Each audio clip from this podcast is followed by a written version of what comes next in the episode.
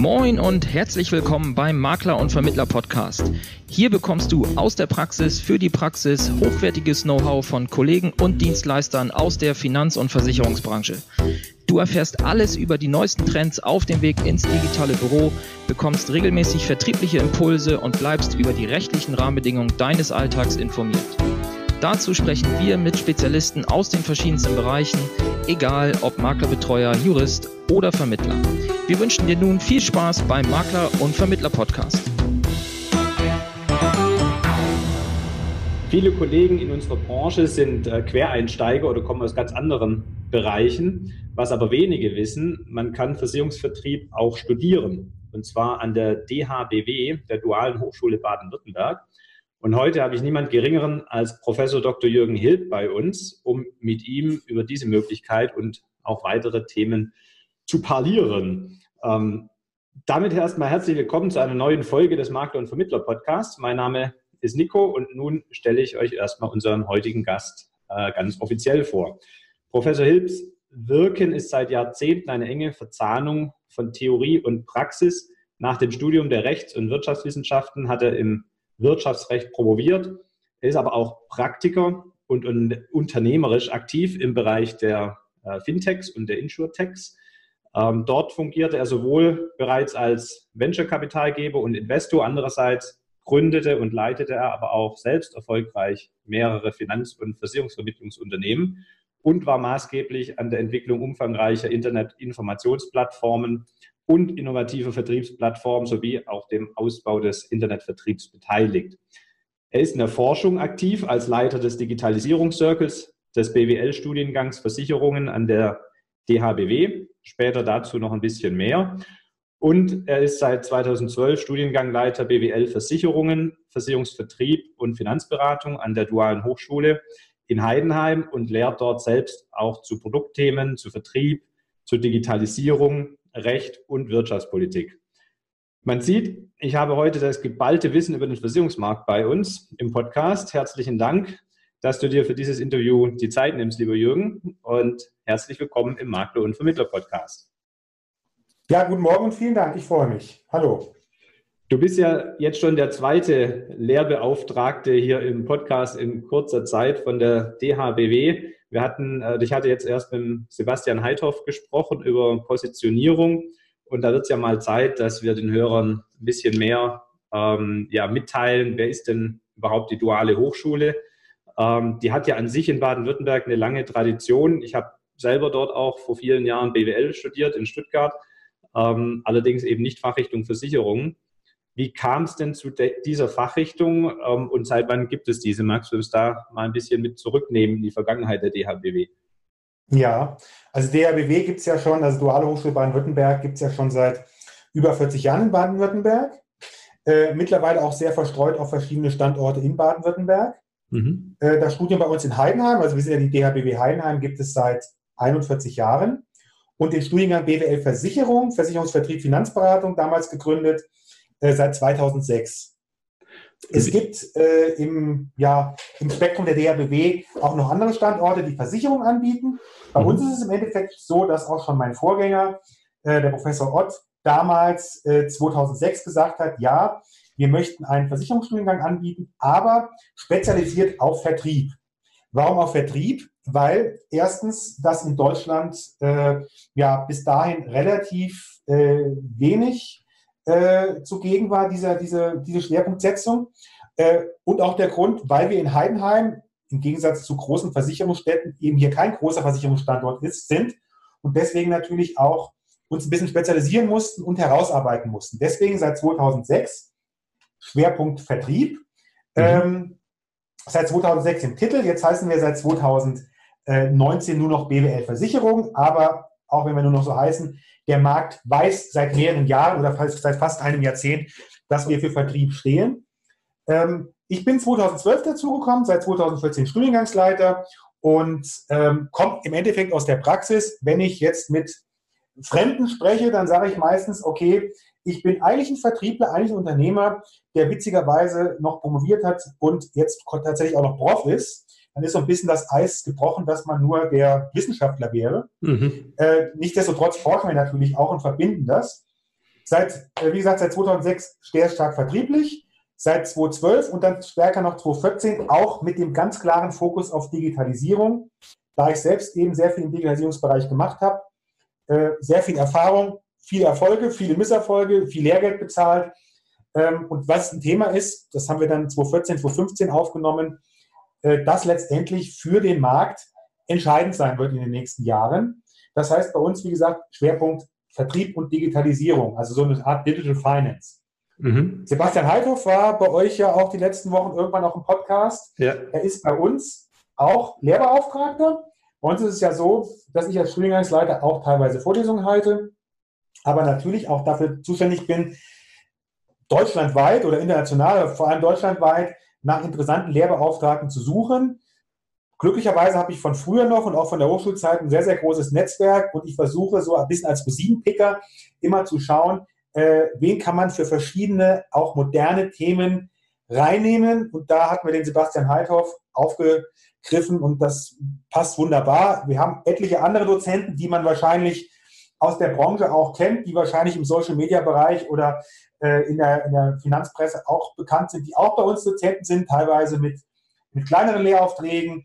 Ähm, einfach, dass die Studenten auch den ganzen Markt kennenlernen und auch im Endeffekt das Spektrum kennenlernen, was es aktuell so gibt. Und da bin ich auch immer wieder am Aktualisieren und am Schauen, was gibt es Neues, wo können wir ergänzen. Jetzt, wie gesagt, in den letzten ein, zwei Jahren sehr, sehr stark Richtung Digitalisierung, auch den Vorlesungsplan umgebaut. Bei uns ist mhm. das Studium sehr praxisnah, sehr vertrieblich, sehr Richtung Digitalisierung, also weniger verwissenschaftlicht. Das ist ja auch das Tolle der dualen Hochschule, denke ich, dass man eben die erstens einen sehr starken Praxisbezug von Anfang an hat, ähm, dadurch, dass eben auch viele Lehrbeauftragte wirklich tagtäglich aus der Praxis kommen, nicht nur in der Vergangenheit mal in der Praxis tätig waren. Ähm, und das finde ich ein, ein, tolles Konzept und man kann eben auch sehr schnell dann reagieren mit seinen Lehrbeauftragten auf Veränderungen des Marktes.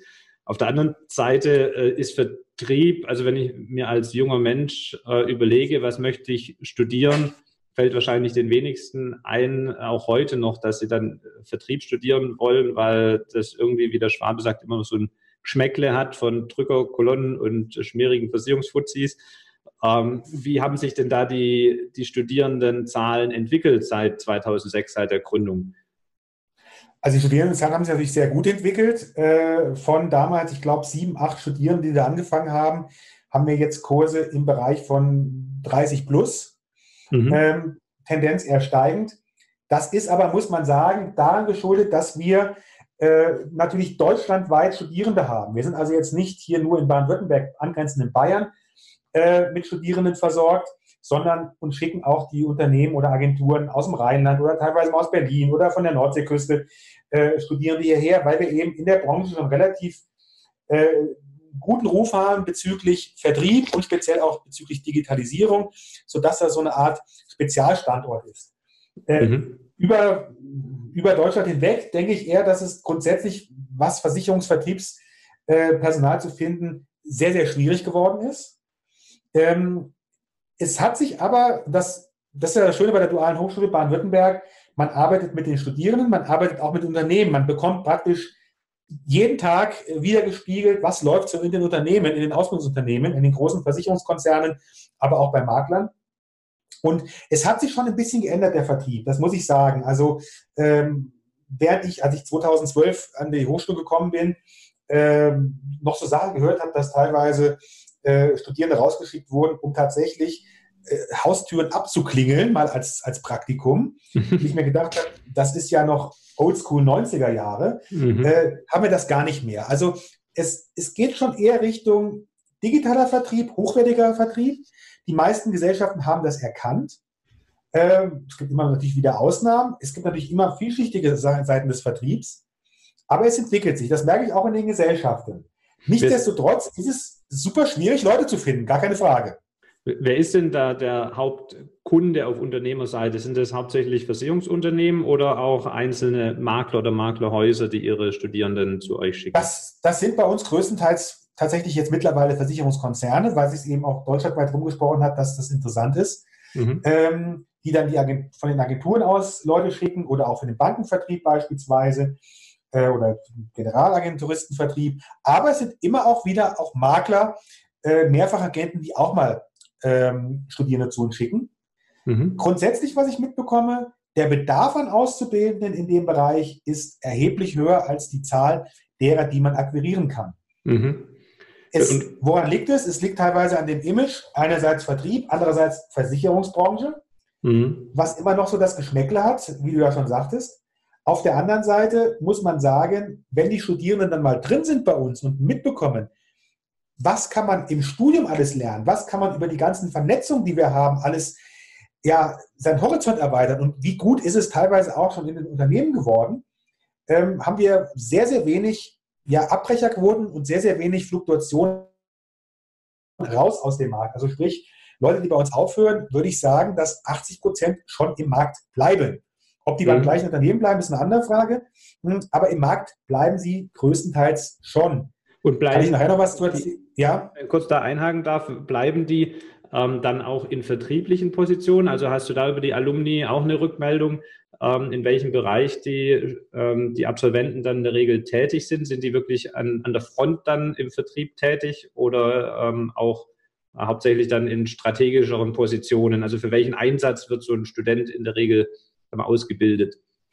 Die werden grundsätzlich, also ich sage mal so, es bilden bei uns äh, 80 Prozent tatsächlich gewollt für den Vertrieb aus. 20 Prozent, das sind teilweise auch größere Konzerne, die immer wieder Leute schicken, bilden äh, Studierende aus für den vertriebssteuernden Innendienst, mhm. weil sie einfach sagen, wir finden es auch interessant, wenn Versicherungsstudierende einfach den Vertrieb im Studium und auch ja, den Kontakt haben mit anderen Vertrieblern, äh, um einfach mal auch dieses Gefälle zwischen Innen- und, Innen und Außendienst abzubauen. Äh, mhm. Es kommt aber natürlich auch mal, und das ist meistens bei den größeren Konzernen dann der Fall, weil es woanders nicht darstellbar ist, auch mal vor, dass ja, Leute, die für den Vertrieb ausgebildet werden sollen, tatsächlich nach dem Studium in Indienstpositionen nachrücken.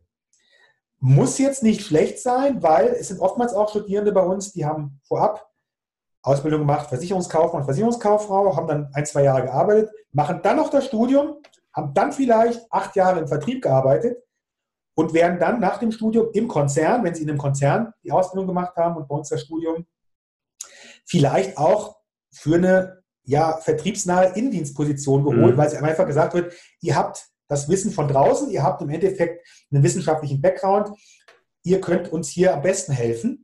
Ähm, das kommt darauf an, aber es gehen auch viele tatsächlich in den Vertrieb. Man muss sagen, äh, es gibt auch Fluktuationen zwischen Ausbildungsunternehmen, gar keine Frage. Da ist es ein großes Problem teilweise gewesen und immer noch, aber es ist ein Problem der Branche, dass die Leute letztendlich während der Ausbildung, während des Studiums ja betreut werden müssen und im Endeffekt dahingehend geführt werden müssen, was denn am Ende offen steht. Also oftmals habe ich es auch erlebt, dass Studierende dann letztendlich die Branche oder das Unternehmen verlassen haben, weil sie nicht genau wussten, was für Karriereperspektiven stehen einem offen. Hat mhm. sich aber in den letzten Jahren auch verbessert. Die Unternehmen sind da sehr, sehr stark hinten dran, den Studenten von Anfang an Wege aufzuzeigen. Ja, macht ja auch Sinn, weil es ist ja auch fürs Unternehmen eine große Investition, ähm, so einen Studierenden dann zu begleiten über die Zeit. Ein Studium dauert ja in der Regel drei Jahre. Das ist ähm, richtig, ja. An, an, der Stelle gerade, falls das, ihr, äh, die Studierenden irgendwann mal hören und jemand hat keine Lust mehr auf seinen Arbeitgeber, ich suche auch jemanden, ähm, der darf sich gerne melden. Aber ähm, ich denke, jedes Unternehmen hat ein großes Interesse daran, seine Studierenden da zu binden. Und wenn du sagst, die, die nachher nicht direkt in den Vertrieb gehen, das sind ja die perfekten Bindeglieder für den Innendienst. Also gerade diese Assistenzstellen, ähm, wenn da jemand den, die vertriebliche Erfahrung mitbringt, aber sich selber gar nicht direkt in, in der Beratung im Vertrieb sieht. Ich denke, das sind auch äh, sehr ja, begehrte Menschen nachher, die tolle Positionen finden können. Ist vollkommen, ist vollkommen richtig. Die, also äh, wenn, wenn ich mich jetzt als Makler und Vermittler, ähm, die ja in der Regel eine Betriebsgröße so ähm, eins bis zehn Personen haben, äh, die unseren Podcast hören und mir überlege, ich möchte mir einen Azubi ins Haus holen, weil das bisher der ja. übliche Weg ist, den ich kannte. Ähm, warum oder wo wäre der Vorteil zu sagen, ich äh, suche lieber jemanden, der an der DHBW den Studiengang belegt und bei mir im Unternehmen ausgebildet wird, gegenüber einem Azubi? Ja, das ist, ein, das ist eine gute Frage. Also grundsätzlich, wie gesagt, äh, wir sind ein Vertriebsstudiengang, sehr, sehr digital affin. Aber mhm. es gibt natürlich auch die Möglichkeit, sich Azubis zu holen. So. Ähm, eins vorweg, und das muss ich ganz klar sagen, und das sage ich auch vielen Unternehmen am Anfang ganz offen, ein äh, Versicherungsauszubildender wird, was die Produkte, also die reinen Produkte angeht, nach den zwei, zweieinhalb, drei Jahren gegenüber unseren drei Jahren wahrscheinlich, also zumindest was das Studium angeht, mehr Produktfachwissen haben, weil die einfach vor allem nur Produkte machen und wir Produkte eben auch als ein Teil schulen. Das mhm. kann sich ausgleichen, wenn im Unternehmen dann natürlich Produkte nachgeschult werden. Mhm. Aber ein Versicherungskaufmann wird natürlich, was die reinen Produkte angeht, immer sehr, sehr fit sein. Gar keine Frage. Vielleicht sogar in einzelnen Details auch fitter als die dualen Studenten. Weil die dualen Studenten, bei uns, das muss man beachten, ist es eben ein BWL-Studium, ein vollwertiges BWL-Studium. BWL-Teile, VWL-Teile, Recht, ein bisschen Versicherungsmathematik, Finanzmathematik, ein paar Methodenfächer, 60, 65 Prozent klassische BWL. Natürlich von mir auch so intendiert, dass das auch Lehrbeauftragte machen, die eigentlich auch aus der Branche kommen, aber natürlich klassische BWL-Inhalte. Und 35 Prozent dann eben Versicherung. Und da eben auch nicht nur Produkte, sondern auch so Sachen wie Management, Finanzdienstleistungsmarketing und so weiter. Das mhm. heißt, produktseitig wird ein Auszubildender erstmal fitter sein.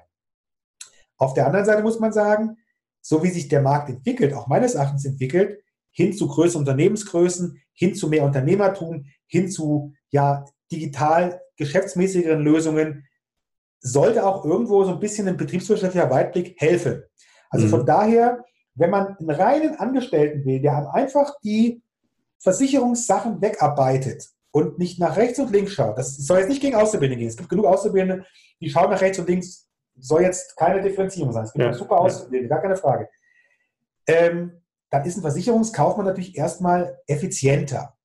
Mhm. Äh, aber die Methodenlehre, ähm, das ganze BWLerische Know-how, das unternehmerische Know-how, den Weitblick, den wir vermitteln, das kriegt man in der Ausbildung eben nicht. Soll nicht heißen, dass ich ein Student, äh, ein Auszubildender nicht nebenher den, den Weitblick auch noch reinholen. Ich kenne viele Auszubildende oder Leute mit Versicherungskaufmannsausbildung, äh, die dem Studenten und Absolventen nichts nachstehen. Aber grundsätzlich, wenn man daran glaubt, dass sich die Branche und auch die einzelnen Einheiten, Makler, Mehrfachagenten, eher unternehmerisch entwickeln müssen, ist ein Studium schon interessant. Das ist eine, das rein, rein faktische. Das mhm. andere äh, muss man sagen, äh, was den Markt angeht, es gibt kaum noch richtig viele Leute, die einfach in Anführungsstrichen, was natürlich schade ist, nur eine Ausbildung machen wollen. Wir haben ja jetzt in den letzten Jahren die Akademisierung der Ausbildungsberufe erlebt und sind immer noch dabei. Äh, die meisten wollen eben, und auch viele gute Leute, die von der Schule kommen, möchten eben gerne ein Studium machen. Ja? Mhm. Und da ist das DRBW-Studium natürlich eine gute ja, Mischung aus Praxis und Theorie. Und ich höre es auch bei vielen großen Konzernen, die finden keine Leute mehr für die Ausbildung, da wollen die Leute ein Studium machen. Und dann bietet es sich eben zwang, zwangsweise an. Mhm. Also es ist halt auf der einen Seite inhaltlich, ich, ich verstehe, die ab, muss es ja abgrenzen und die, ähm, dazu muss man ja irgendwelche äh, pauschalen äh, Abgrenzungen erstmal ziehen. Und die verstehe ich schon, dass der Azubi wirklich mehr im Doing sofort drin ist und der Student äh, lernt einfach auch schon über den Lehrplan mehr den Weitblick, den unternehmerischen Weitblick. Und da muss ich mir, denke ich, überlegen, als Unternehmer brauche ich jemanden, der einfach äh, abarbeitet. Auch der darf ja trotzdem sich in der Persönlichkeitsentwicklung äh, parallel weiterentwickeln, aber es ist eben nicht Inhalt erstmal des Lehrplans eines Azubis.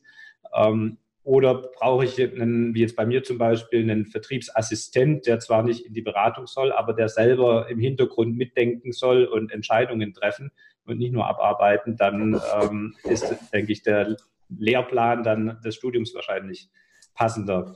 Und auf der anderen Seite hast du ja schon gesagt, es gibt einige Azubis, die dann an dann eben merken, ich will noch mehr und an die Ausbildung genau, ja. dann das Studium noch anhängen. Also da ist gar keine Entweder-Oder, Sache, sondern wenn ich im Unternehmen schon jemanden habe, einen Kaufmann, ähm, der sagt, ich will aber mehr, dann habe ich damit auch eine Möglichkeit zu sagen, ich biete ihm an, dass er über den Studiengang sich weiterentwickeln kann und ihn dadurch vielleicht im Unternehmen halten kann. Ist vollkommen richtig. die Möglichkeit gibt es auch. Auch so Sachen wie, ähm, ja, jemand als Teilhaber irgendwann mal mit reinzunehmen oder auch als Unternehmensnachfolger aufzubauen, ist ja, ja. auch eine riesengroße Problematik im Markt. Ja, ähm, stimmt da sollte man schon natürlich irgendwo einen unternehmerischen Weitblick haben. Das kann man natürlich auch sich, ja, Learning by Doing ist immer nicht so einfach. Äh, manche können es, manche nicht. Das ist bei uns natürlich schon so, äh, ein Studium ist natürlich eine gewisse Hürde auch irgendwo. Also man hat drei große wissenschaftliche Arbeiten, man hat sehr, sehr viele Klausuren, man hat teilweise Seminararbeiten. Ähm, es ist schon mal noch was anderes, also eine andere Überwindung teilweise als eine Ausbildung.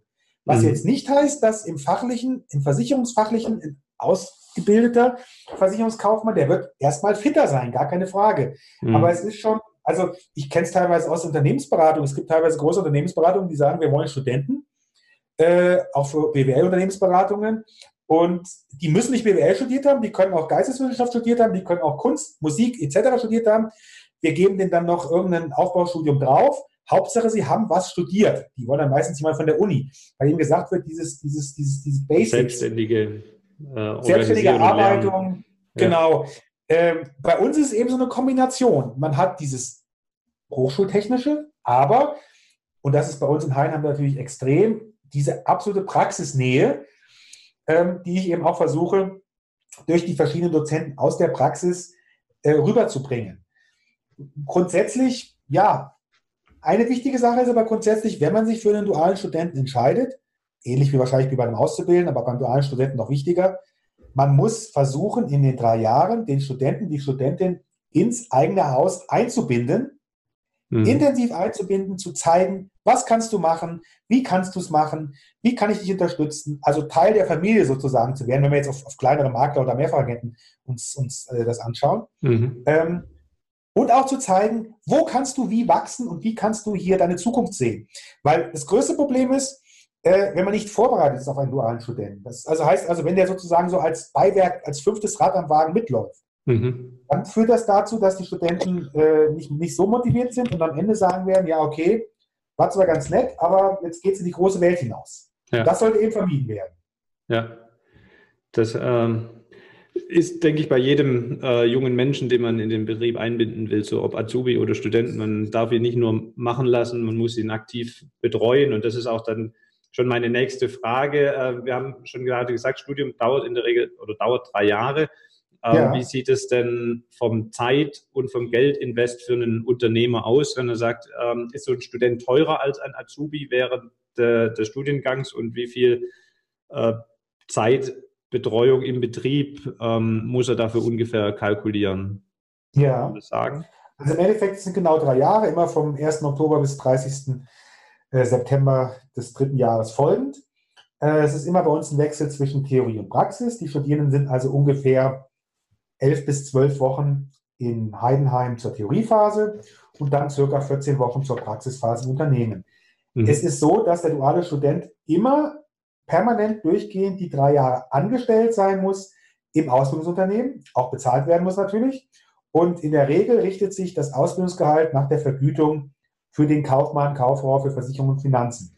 Also in der Regel so ungefähr um die 1000 brutto im mhm. Monat.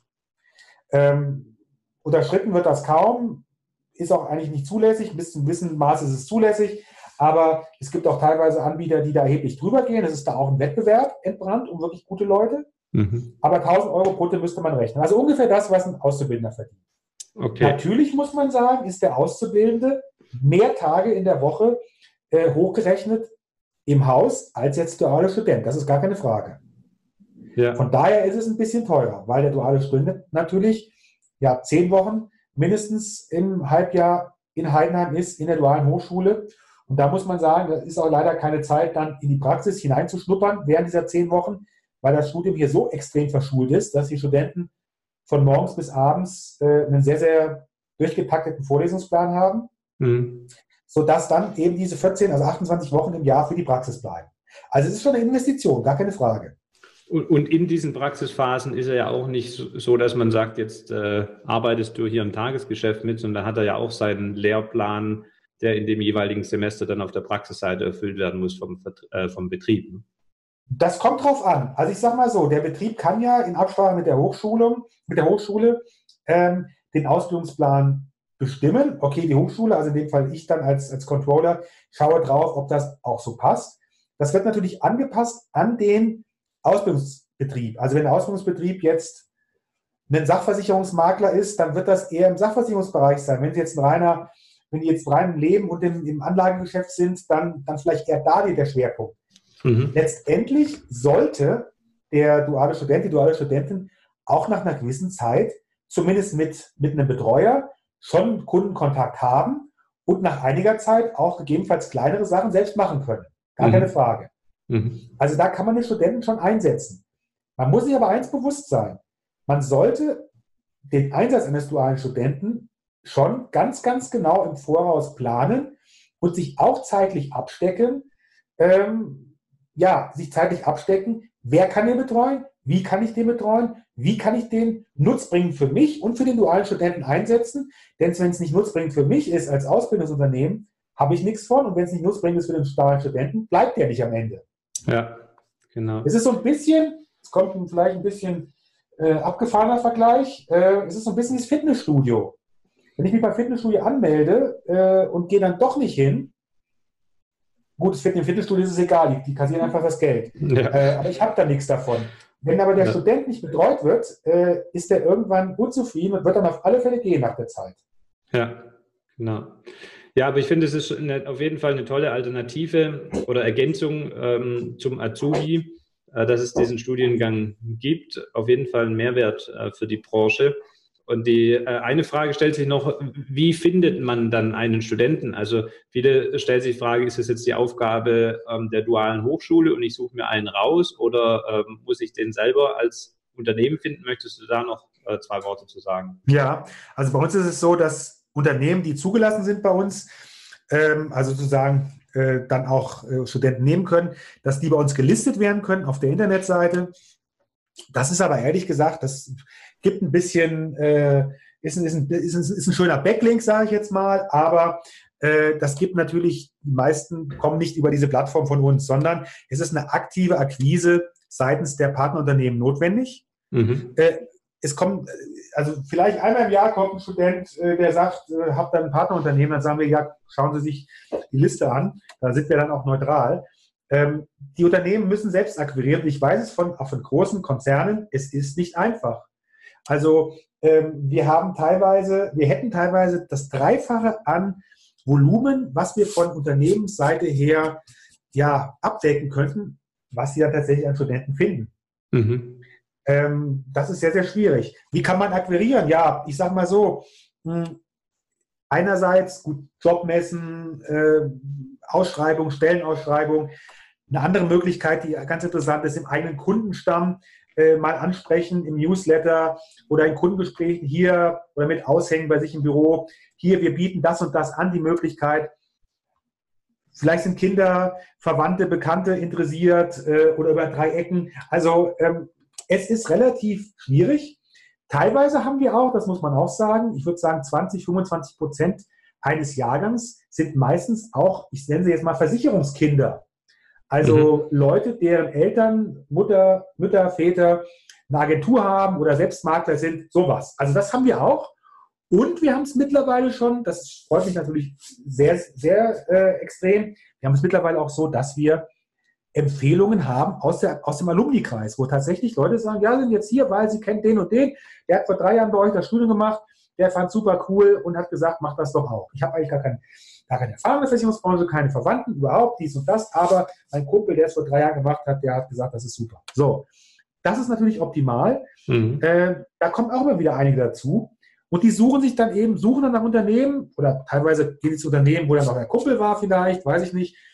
Ähm, es ist aber, wenn wir jetzt mal auf die, auf die Makler-Mehrfachagenten gehen, ich würde sagen, äh, ähnlich wie Empfehlungsmarketing. Also ähm, drüber sprechen, dass man das hat, aufzeigen, dass man äh, hier aktiv ist in der Ausbildung und sagen, okay, wenn ihr Kunde bei uns seid, weil ihr uns gut findet als, als Makler, als Mehrfachagent, erzählt es doch im Bekanntenkreis rum. Vielleicht gibt es jemanden, der unser, unser Team erweitern will. Mhm. Prima, ja genau. Also eigentlich genauso, wie ich auch einen Azubi finden würde. Und dann, wenn ich ihn jetzt gefunden habe, was wären denn dann die äh, ersten Kontaktschritte? Wie kann man mit äh, mit dir im Studiengang dann äh, Kontakt aufnehmen. Das verlinken wir dann am besten in Show Notes, dann äh, kann sich da, können sich Interessierte genau, da melden. Also wir haben ja bei uns im Studiengang gibt es ja verschiedene Fenster, um sich das anzuschauen. Es gibt einerseits die, die Studiengangsseite auf der Seite der BW, dann haben wir noch bei, bei Facebook und bei Instagram verschiedene, verschiedene Seiten. Ähm, Das Einfachste wäre, man ruft hier an oder man schreibt mir eine E-Mail, hilb.drbbheinheim.de. Das ist immer das Schnellste, ähm, mhm. dass man Interesse hat und dann machen wir einfach einen Telefontermin oder einen Termin vor Ort aus und besprechen das weitere Vorgehen. Dann gibt es formale Voraussetzungen, dass man zugelassen wird. Das eine oder andere muss erfüllt werden und dann ähm, kann man damit an den Start gehen. Gar keine Frage. Man mhm. kann auch, sage ich jetzt mal, schon bevor man einen Studierenden hat, sagen, das könnte für mich interessant sein. Lass mhm. uns doch mal sprechen. Äh, dann können wir schon mal eine Zulassung auf den Weg bringen, die im Endeffekt vollkommen kostenlos ist. Ähm, und können auch denjenigen dann schon mal bei uns auf der Seite listen. Und wenn dann in den nächsten Jahren tatsächlich jemand gefunden wird, kann man dann einfach anfangen als Student. Ja, okay, prima. Also wie gesagt, die Kontaktdaten ähm, guckt in die Show Notes, liebe Hörer, ähm, und dann nehmt gerne mit Jürgen Kontakt auf. Ähm, dann äh, war doch das andere Thema dein äh, Digi oder der Digitalisierungscircle ja. bei euch im Studiengang. Du bist dort Vorsitzender. Was macht ihr da genau? Ja, also wie gesagt, das Studium sehr stark vertriebslastig, aber seit 2014 auch mit der starken Digitalisierungsnote, weil ich gesagt habe, okay, das habe ich jahrelang gemacht, da bin ich sehr, sehr gut vernetzt, das möchte ich im Endeffekt äh, weiter reintragen, auch in die Branche. Mhm. Der Digitalisierungscircle ist wie so eine Art Institut auf dem Studiengang, ähm, Im Endeffekt hat sich dahingehend entwickelt, dass es eine Art Plattform ist, wo ja Interessierte an der Digitalisierung im Versicherungs- und Finanzdienstleistungsbereich ja sich austauschen können, sich vernetzen können. Das sind ja 700, 800 Leute mittlerweile, die ja so lose vernetzt sind. Mhm. Ähm, es gibt teilweise Veranstaltungen, teilweise in Heidenheim. Wir sind jetzt dabei, auch überregional Veranstaltungen zu planen. Wir sind relativ stark in Kooperationen, teilweise auch was Studien angeht. In letzter Zeit sehr verstärkt mit dem VGA, diesem Führungskräfteverband der Assekuranzwirtschaft. Ähm, was machen wir? Äh, wir nutzen im Endeffekt das Netzwerk, das besteht, um vor allem auch bei wissenschaftlichen Arbeiten ähm, ja besonders gute Ergebnisse zu erzielen. Sprich, schreibt jetzt jemand zum Thema Cyberversicherung eine Bachelorarbeit, äh, habe ich gerne mal 10, 15 Kontakte von deutschlandweit Experten in Versicherungen, bei Maklern etc., wo ich sage, ruft die doch mal bitte an, führt mal Interviews, macht mal Umfragen, mhm. lasst euch weitere Informationen geben. Also dieses Netzwerk, das ist wirklich schon Gold wert in dem Fall. Mhm. Ähm, da man hier auch erheblich an Mehrwert und an mehr Wissen herausbekommt. Ansonsten muss man sagen, beim Digitalisierungszeug, es läuft sehr, sehr viel tatsächlich analog noch über mich, natürlich über digitale Wege. Ähm, ich bin so ein bisschen, es hat sich so ein bisschen entwickelt in den letzten Jahren, so ein bisschen der Mediator äh, oder der, der Intermediator geworden zwischen der alten klassischen Versicherungswirtschaft und den jungen, hippen Gründern. Also mhm. einerseits habe ich relativ viel Kontakte in, die Vorstand, in den Vorstandsbereich, Führungskräftebereich der Versicherer, auf der anderen Seite aber auch über Digitalisierungscircle und auch über frühere Kontakte und die man weiter ausgebaut hat, in Gründerszene, Start-up-Szene, Fintech, Insurtech-Szene. Mhm. Da sehe ich so ein bisschen auch als ja, äh, Aufgabe oder so ein bisschen auch als, als, als Leidenschaft, ja, diese beiden Bereiche verschwimmen zu lassen, so ein bisschen zu vernetzen. Und manchmal entstehen auch interessante Kontakte hinter den Kulissen. Ähm, was das Netzwerk eben, was das Netzwerk eben wieder erweitert, was dann dadurch wieder honoriert wird, dass vielleicht der ein oder andere Gründer von einem Fintech, der Vorstand von einem Startup auch mal bei uns eine Vorlesung macht und so weiter. Also äh, eine große Community in diesem, in diesem Sinne. Mhm. Und aus der Arbeit, aus dem Digitalisierungscircle mit dem Blick hinter die Kulissen, sowohl auf der Startup-Seite als auch bei den Unternehmen, ähm, wie siehst du denn da die Entwicklung, worauf muss sich denn der einzelne Makler oder Vermittler im Alltag in den nächsten Jahren einstellen? Wenn man so den Blick vielleicht zehn Jahre in die Zukunft äh, wirft, ähm, im Vergleich zum klassischen Beratungsablauf, siehst du da äh, einschneidende Veränderungen auf uns zukommen? Ja, also ich sage mal so, grundsätzlich muss der Versicherungsvermittler sich positionieren und überlegen, wo möchte ich stark sein? Was kann ich selbst machen? Was muss ich vielleicht über Kooperationen outsourcen? Wo kann ich vielleicht auch kooperieren? Mhm. Eine große Tendenz ist, es wird eine Aggregation zu größeren Einheiten geben. Allein schon aufgrund der Regulierung, allein schon aufgrund der ganzen gesetzlichen Anforderungen. Der, der ganz kleine Einzelmakler wird es wahrscheinlich langfristig schwieriger haben. Es wird eher in Richtung Verbünde gehen oder eben größere Einheiten. Zumindest was Kooperationen angeht. Mhm. Auf der anderen Seite sehe ich es natürlich so, Ähm, Stichwort Digitalisierung.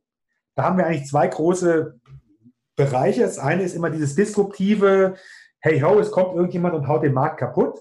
Das sehe ich mhm. in Deutschland aktuell die Gefahr noch nicht so groß, da wir also, hier richtige disruptive Ansätze eigentlich gar nicht haben bisher. Also Google oder Amazon, dass die jetzt spontan das, kommen. Das wäre ja jetzt wieder auf vermittlerseitig. Ich, ja, könnte sein.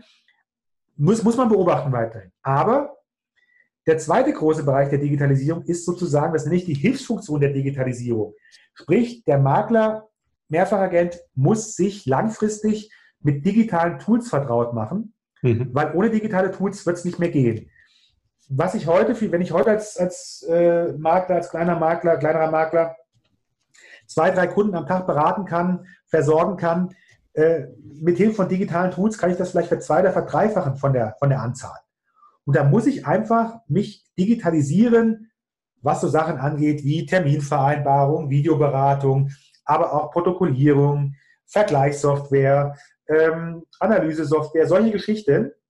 Mhm. Und wenn ich da nicht auf dem Stand der Zeit bin irgendwann, äh, schaffe ich es einfach nicht mehr, weil ich es händisch nicht mehr hinterherkomme mit der ganzen Geschichte. Mhm. Okay, das heißt auf der einen Seite ähm, die Tendenz zu größeren äh, Einheiten, beziehungsweise dann eben zu Kooperation unter Kollegen oder innerhalb von Verbünden oder Verbänden und auf der anderen Seite die starke Zunahme an digitalen Tools und digitalen Prozessen, was dann ja auch wieder bedingt eine entsprechend äh, qualifiziertere Ausbildung oder Studium der Mitarbeiter, dass ich nicht mehr äh, Lieschen Müller, die vorher, was weiß ich, als irgendwas Kindergärtnerin war, jetzt ab äh, ins, ins, Büro setze, sondern ich brauche halt wirklich ähm, qualifizierte Fach, qualifiziertes Fachpersonal. Also die Qualität in der Beratung wird zunehmen. Ja. Die Wichtigkeit der Qualität, das kann natürlich auch eine Kindergärtnerin, die dann sich weiterbildet, nach Nicht gegen Kindergärtner, keine absolut. Frage.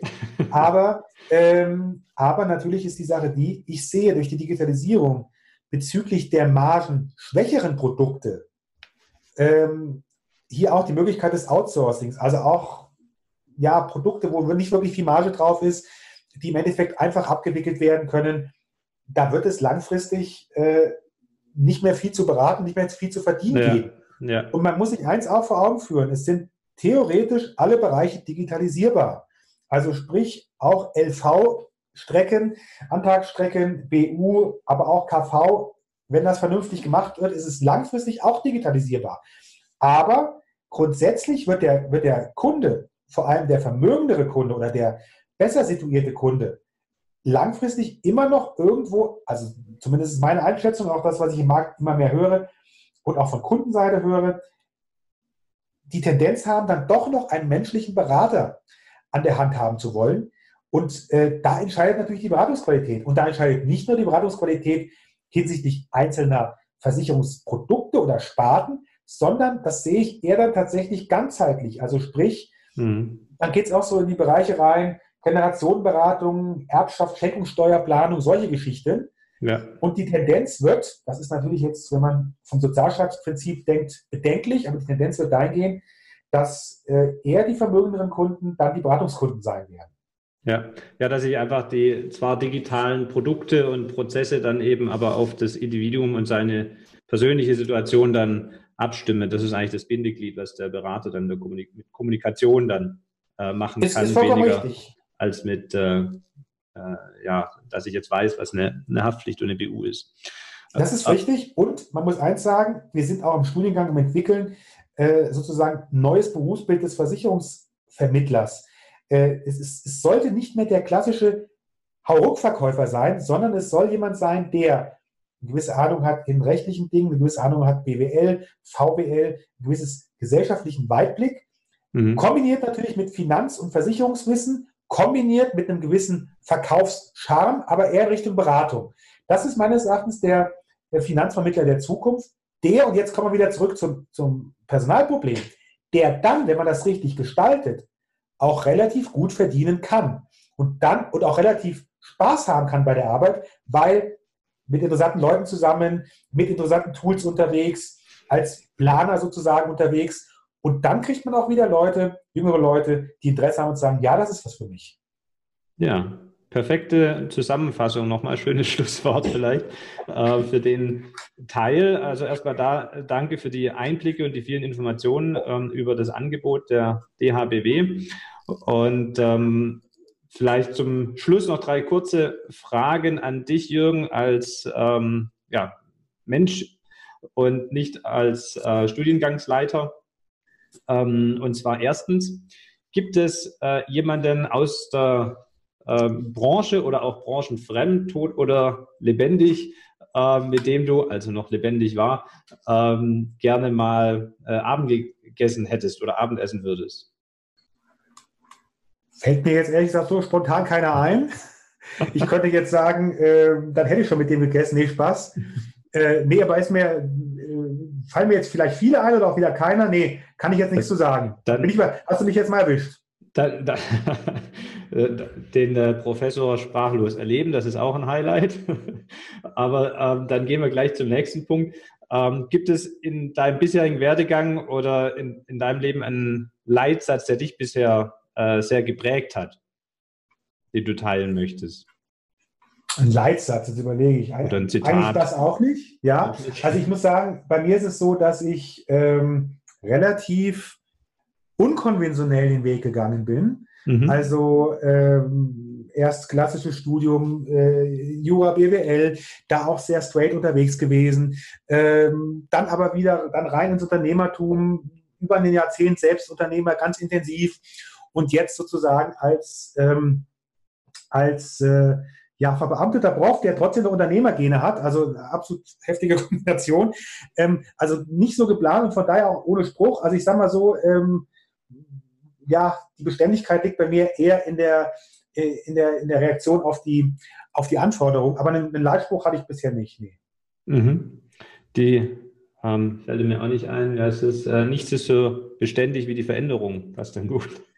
Gut, das ist ja von Machiavelli äh, ursprünglich, aber ähm, klar, nee, aber ein Spruch, wie gesagt, ähm, ansonsten vielleicht als Leitspruch, ähm, man sollte sich im Endeffekt ähm, fair und positiv anderen gegenüber verhalten, weil es irgendwann auch zurückkommt, sowohl positiv als auch negativ. Ja. Und das versuche ich auch hier im Umgang mit, mit Kollegen und auch im Umgang mit, äh, vor allem auch mit den Studierenden. Äh, und äh, es freut mich dann eben, wenn auch noch nach fast einem Jahrzehnt die Studenten anrufen und sich freuen oder eine Mail schreiben und man sich trifft. Und also ich sage mal, DKM wird mittlerweile, ich komme bei der DKM zum Beispiel niemals mehr dazu. In den letzten drei Jahren bin ich nicht mehr dazu gekommen, in irgendeinen Vortrag reinzukommen, weil permanent man Leute trifft, meistens jetzt auch Alumni, die dann erstmal erzählen wollen, was die letzten fünf Jahre so gelaufen ist. Mhm. Was mich natürlich auch freut. Ja. Mhm. Das ähm, gibt mir jetzt doch nochmal Mut für meine dritte Frage. ähm, und zwar gibt es irgendeine andere Person, wo du sagst, die würdest du auch mal gerne bei uns im Podcast hören, aus deinem Netzwerk? Das muss ich überlegen. Das, äh, da, muss ich, da müsste ich jetzt, das Problem ist, da müsste ich jetzt diplomatisch antworten, äh, weil wenn ich jetzt hier einen rauspicke, dann sind 400 andere richtig sauer, weil, ich, weil das jetzt sozusagen dann, ähm, also ich sage mal so, ich kann dir gerne hinter den Kulissen den ein oder anderen heißen Kontakt vermitteln, gar keine Frage. Aber ich werde es jetzt vermeiden, den einen oder anderen zu ja. nennen, äh, weil wir haben wirklich, äh, wir haben aktuell über, über 60 aktive nebenberufliche Dozenten. Ähm, ich habe, ja, ich glaube bei Xing allein 4100 Kontakte, wo mit Sicherheit 80 Prozent aus der Branche kommen. Ich könnte jetzt hier Vorstände nennen, die irgendwie äh, Bock auf sowas hätten, aber dann nenne ich einen und der andere dann nicht. Und ja. ähm, wir können das gerne im Hintergrund besprechen, aber ich sage mal so, das Format, was, was du, was ihr hier äh, aufzieht, finde ich sehr, sehr be äh, belebend und erfrischend. Und ich denke mal, dass wir den einen oder anderen, dass ich den einen oder anderen Tipp, die eine oder andere Empfehlung noch geben kann und dass das mit Sicherheit bei euch dann äh, zu interessanten Gesprächen führen wird. Deswegen halte ich mich jetzt mal diplomatisch zurück. Ja? So machen wir das. Prima. Okay, prima. Dann wären wir von meiner Seite äh, schon am Ende unseres heutigen Interviews angelangt. Dir nochmal vielen Dank, Jürgen, für deine Zeit und die Einblicke. Und ich wünsche euch weiterhin ganz viel Erfolg mit dem Studiengang und ähm, bin gespannt, ähm, ob ihr auch aus der Marktwirtschaft da neue Studenten bekommen würdet. Es würde mich freuen, wenn da auch ähm, ja, von der direkten Vermittlerseite und nicht nur von der Unternehmensseite da noch mehr Studien, äh, Studentenzuwachs wäre. Ja, vielen Dank auch von meiner Seite. Also wie gesagt, ähm, wer Interesse hat, ob jetzt Konzern oder Makler oder Mehrfachagent, äh, gerne bei mir melden. Ansonsten, wer Interesse hat, grundsätzlich an Digitalisierungsvertriebsthemen, das geht bei uns auch stark jetzt rein in Richtung Personal, ähm, zur Diskussion. Also es muss jetzt nicht unbedingt jemand sein, der nur ausbilden will. Gerne auch bei mir melden. Ich bin auch gerne immer interessiert an Austausch. Auch Personen, die sich als Dozenten berufen fühlen, äh, gerne melden. Also wie gesagt, äh, zwar ist der Einsatz aktuell schwierig, weil wir relativ stark besetzt sind, aber es gibt Fluktuationen immer wieder oder auch bei vereinzelten Vorträgen. Also was ich, was ich äh, sehr schätze an der ganzen Sache ist, auch mit den Kollegen, auch den Praktikern aus dem Markt, immer offener Austausch. Also wer da Interesse hat, gerne auf mich zukommen. Mehr Infos zum Makler und Vermittler Podcast findest du in der gleichnamigen Facebook-Gruppe oder auf der Webseite www.vertriebsansatz.de. Möchtest du uns ein Thema oder einen Interviewgast vorschlagen? Dann schick uns einfach eine E-Mail an info@vertriebsansatz.de. Bis zur nächsten Folge vom Makler und Vermittler Podcast.